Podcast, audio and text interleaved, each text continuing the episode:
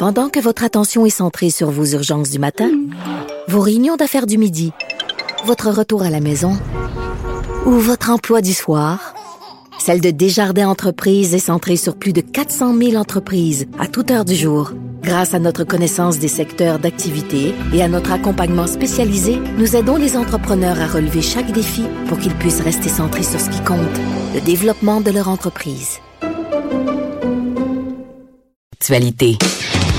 Là-haut sur la colline. Pour nous rejoindre en studio. Studio à commercial cube.radio. Appelez ou textez 187 Cube Radio. 1877 827 2346. Alors, on est de retour? À la haut sur la colline, si je ne m'abuse, avec Louis-Gilles Franqueur, ancien journaliste, ex-vice-président du Pape, consultant en environnement. Bonjour Louis-Gilles. Bonjour Antoine. Qui est en studio à Québec, dans le Cochon. Ah, je me sentais Ah, oui. solidaire. Il faut pas que j'abandonne mon Antoine. On va aller le voir. C'est fabuleux. Donc, tu as coupé ton bois pour l'hiver prochain? Ah, pas fini. Euh, J'ai commencé. Euh, Hier, j'ai fait un beau gros boulot. Je fais ça euh, une petite heure et demie, deux heures, une fois de temps à autre. Et Ah puis, oui? Quand arrive le printemps, ben là, je sors ça.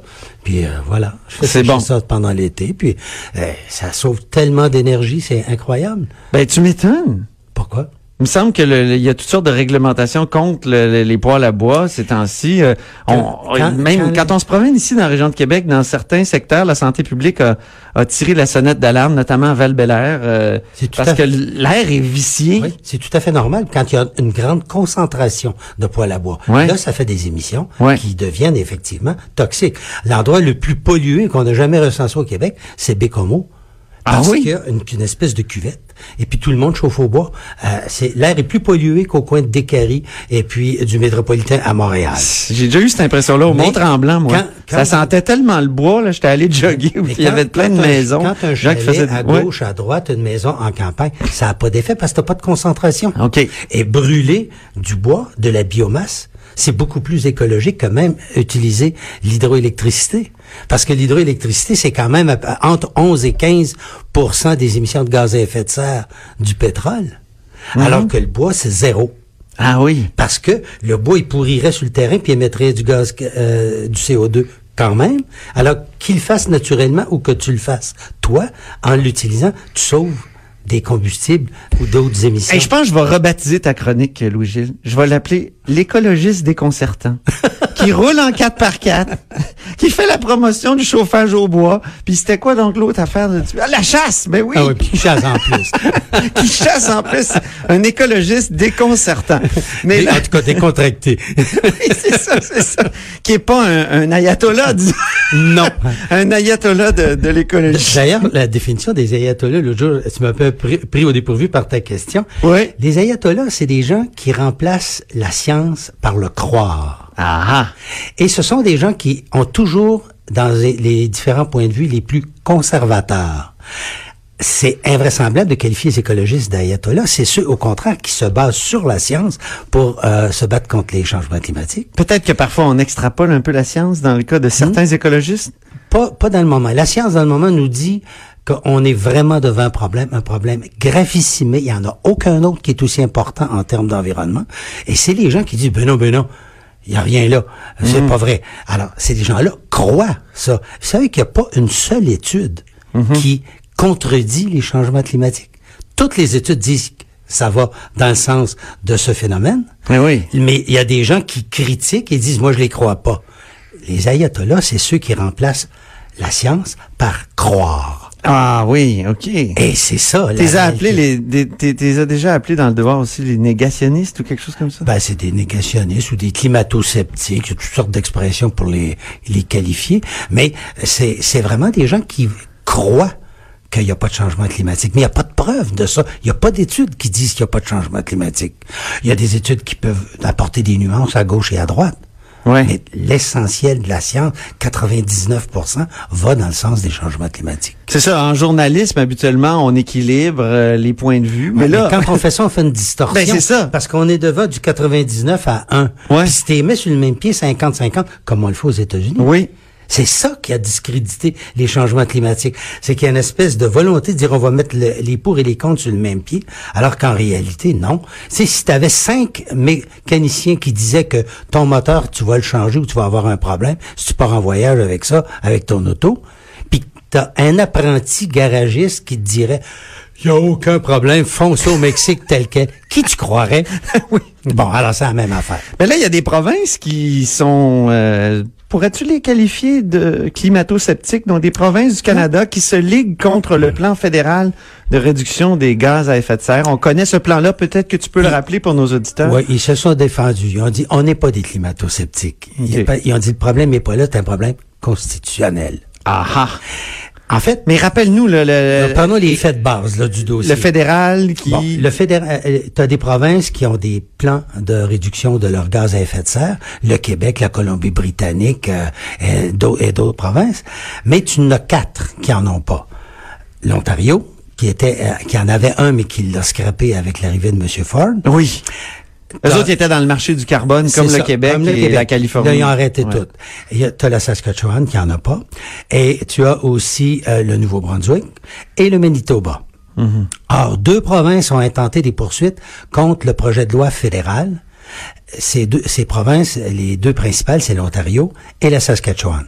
La, et chacun, chacune des deux provinces a intenté la poursuite dans sa province pour avoir le point de vue des tribunaux provinciaux plus près de leur logique probablement, au lieu d'attendre que le projet de loi soit adopté. Parce qu'il faut rappeler que le fédéral les force là, à se donner... euh, non, il ne force pas à se donner. Le fait- Ben ça. sinon, sinon il n'y a pas une, une menace de, de taxer directement C'est-à-dire, le, le les gouvernement fédéral consommateurs. dit ceci. euh, ouais. Le gouvernement fédéral, il dit, nous autres, on a pris des engagements internationaux, on a des objectifs de réduction.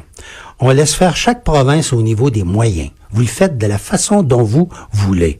Mais si ça donne pas les résultats qui sont à la hauteur de vos émissions, nous, on va vous imposer une taxe carbone dans votre province.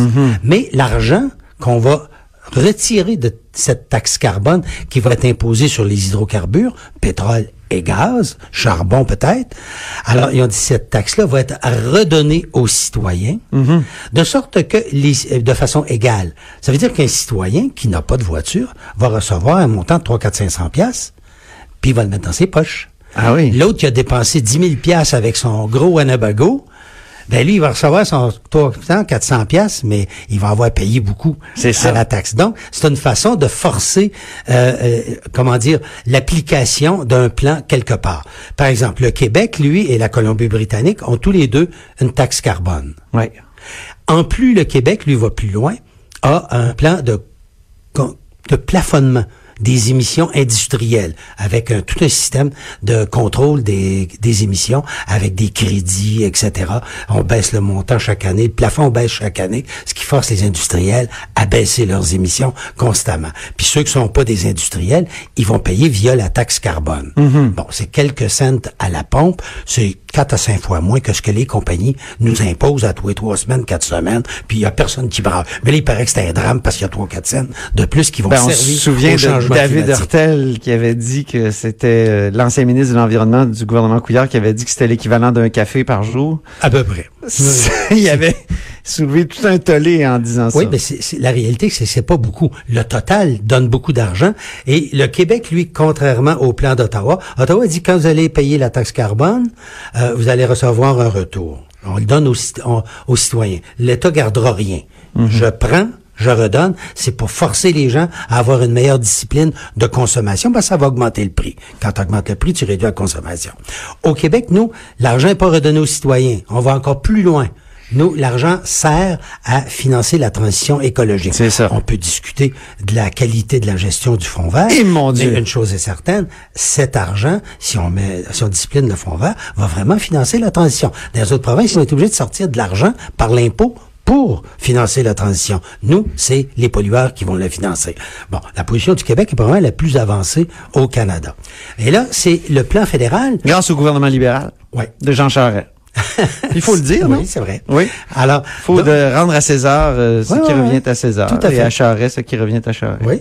Alors, donc, le, le, le, le, le fédéral, il dit, moi, vous faites le plan que vous voulez, mais si vous n'avez pas, c'est ma taxe carbone qui va remplacer, parce que moi, je suis responsable du total. Parce qu'il suffit qu'une province ait aucun plan, et elle impose à toutes les autres un effort supplémentaire. Alors, le Ben, fédéral... c'est déjà le cas, non? Ouais. Avec l'Alberta puis la Saskatchewan. Non, l'Alberta a un plan de réduction de gaz à effet de serre. L'Alberta Oui, c'est vrai, c'est vrai, l'Alberta, oui, oui, oui, oui, ne tu nous poursuit pas Non, Ottawa. non, non, non. Curieux, hein, la province qui a les plus fortes émissions. Oui, mais attends, là, Jason Kenney s'en vient. Jason Kenney, donc euh, chef du Parti conservateur albertain, va sans doute être élu, là, je pense au mois d'a- d'avril ou mai, euh, à, à la place du gouvernement de, de voyons, son nom m'échappe, de, de la néo-démocrate. Oui.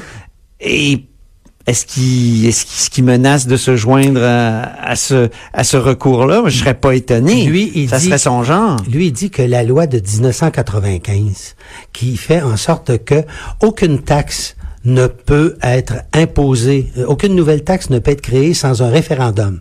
Il dit, moi, je veux pas de cette taxe-là. Je, si- je vais faire un référendum pour l'abolir. Sauf qu'il pourra pas abolir une taxe fédérale. Ça fait deux référendums dans le cas de M. Kenny, euh, en Ben, passant, parce a- qu'il veut faire un référendum sur la, sur la péréquation aussi. Exactement. Ce qui est une autre question, mais ce qui est lié, parce qu'on parle de constitution depuis tantôt, dans le fond. Mais là, on n'a pas parlé de constitution. Qu'est-ce qui s'est dit? Là, Mais c'est- oui, en filigrane. Ah oui, là ça donne, ça met le décor en Oui, place si l'on oui. veut. Là devant euh, la cour euh, d'appel de Saskatchewan, Oui. euh, euh, on a pu assister aux plaidoiries cette semaine. Alors ce qui était extraordinaire, c'est d'entendre les provinces de l'Ouest et une province centralisatrice comme l'Ontario défendre les intrusions du fédéral avec les termes que le Québec utilise depuis 40 ans. Ah ben, Écoutez, euh, moi, moi je me rappelle dans la cause euh, où la- l'Alberta euh, et la Saskatchewan se sont opposés à la Colombie-Britannique qui voulait empêcher le pipeline Transmountain. Ils ont dit, écoutez, Ottawa a fait une évaluation, il a dit que c'était bon, la province doit se tasser, Ottawa doit avoir le contrôle de l'environnement dans l'intérêt de tous les Canadiens. Et là, ils plaident exactement le contraire devant la cour d'appel de Regina. Ah, c'est En fait- intéressant. En fait, ce qu'ils disent, euh, ils disent, écoutez, le plan fédéral s'applique de façon inégale dans les provinces. C'est un fait, il y a des provinces qui ont un plan, donc l'Ottawa les laisse tranquilles. Et le Québec s'est fait confirmer que son plan équivalait à celui du fédéral. Donc, on le laissait tranquille, il n'est pas touché par la taxe. Alors, ils ont dit, comme c'est inégal, c'est pas constitutionnel, euh, ça brise l'équité, ça brise l'équilibre des forces dans la Confédération. Ils ont dit, si ça commence, là, que le fédéral est capable d'imposer des standards, ben là, écoutez, éventuellement, là, ils ont dit, puis là, ils ont dit, regardez, là, il fait ça dans le domaine, le contrôle des compagnies, ça relève de près la constitution des provinces. OK, on discute pas juste d'environnement, parce que l'environnement, c'est une compétence partagée. les, les, les provinces con- con- contestatrices, là, comme l'Ontario et tout ça, disent tous, on reconnaît la réalité des changements climatiques. Mais ils disent, la question n'est pas ça ici. On dit C'est la solution on qu'on n'accepte pas, puis que ça vienne d'Ottawa. On n'accepte pas qu'elle vienne d'Ottawa puis qu'elle soit aussi raide puis qu'elle nous pile ses orteils. Parce que le contrôle des industries, c'est notre domaine, puis des ressources naturelles, c'est notre domaine. Alors, ils, disent- ils mettent le pied là-dedans. Là, ils ont dit, s'ils commencent au, sous le prétexte des changements climatiques, ça va être quoi la prochaine étape? Il va-tu dire que les maisons doivent pas être trop grandes pour réduire la consommation d'énergie? Est-ce qu'ils vont dire que, est-ce qu'ils vont imposer des... des- L'argument de la pente fatale. oui, c'est ça. Oui. L'argument de la pente fatale. Là, ils ont tout évoqué. C'était drôle de voir tous les arguments. Ils ont dit, il, il s'en vient peut-être avec des limites de vitesse à 80 km heure, ces autoroutes. Euh, il s'en vient peut-être avec euh, des- un- un- une limitation du nombre de kilomètres que chaque voiture pourra faire dans un an. Donc, on dessine un épouvantail fédéral là, qui pourrait euh, s'immiscer dans la vie des, des Saskatchewanais. Exactement. OK. Et puis Ottawa, ben, de son côté, lui, il dit, écoutez, l'article 91 dit, j'ai droit pour des raisons de paix, de bon ordre et de saine gouvernance. Paix, ordre et bon gouvernement? Oui, c'est ça. Oh, mon Dieu! Il, dit, moi, j'ai le droit, à un moment donné, Ça, c'est au dans le nom- préambule, Au nom de l'intérêt national, c'est le quatre- article 91. OK. Il a droit, dans l'intérêt national, de s'implanter dans des sphères où les provinces sont installées. Alors, Québec a pesté contre ça pendant des Ben générations, là. Puis là, il est pas là à la table, parce que c'est amusant, parce que Québec est d'accord avec le plan de M. Trudeau, Oui, parce que le plan de M. Trudeau le laisse tranquille. Oui, puis la- il plaide la même chose que la Colombie-Britannique. Mais il devrait intervenir. Ben, il des- ils sont venus. Il euh, devrait intervenir parce que dans bien d'autres euh, ben, domaines... Il, il serait pris, il serait pris pour défendre l'intrusion d'Ottawa dans un champ de compétences provinciales. Il veut pas faire ça. Mais d'un autre côté, Non, mais il pourrait. il est d'accord non, mais avec je le veux plan. dire, il pourrait intervenir du côté des provinces, Oui. même si dans ce dossier-là précisément, il, il se sent pas, euh, comment dire, euh, Ben, je pense envahi par je- par le Je pense qu'il fédéral. n'a pas voulu se retrouver entre l'Écosse et l'arbre. Ouais. Entre- D'accord Ah, avec tu le dis l'Écosse? mais pas. Entre l'arbre et l'Écosse, ça j'adore ce péronisme-là. Entre l'arbre et l'Écosse et L'Écorce. Voyons. Pourtant, oui. Je n'ai coupé pas mal Ben oui. d'Écosse? On revient au bois, au bois de chauffage. Alors donc, tu vois, ils ont plaidé ça et ils disent, nous, on a le, les provinces ont, ont- ont un devoir de travailler le dossier des changements climatiques. Mais quand, tu dis ils disent, là, tu, tu veux Euh, dire le gouvernement la Saskatchewan? Non, non, le fédéral. le fédéral. OK, le Dit- fédéral. Dit, je reconnais aux provinces qu'elles ont le droit de faire euh, elles-mêmes ce travail. OK.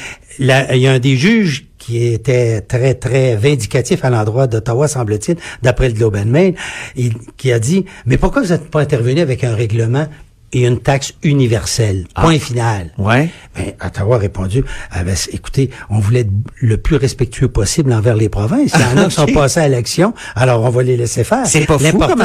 L'important, c'est le résultat. Alors, il dit, nous, on va combler les trous, s'il y en a qui bougent pas, pour que tout le monde soit sur le même pied. Parce qu'il dit, c'est pas équitable pour une province qui, elle, se lance dans le domaine, taxe ses entreprises, ajoute ce fardeau financier, puis l'autre à côté, elle fait rien.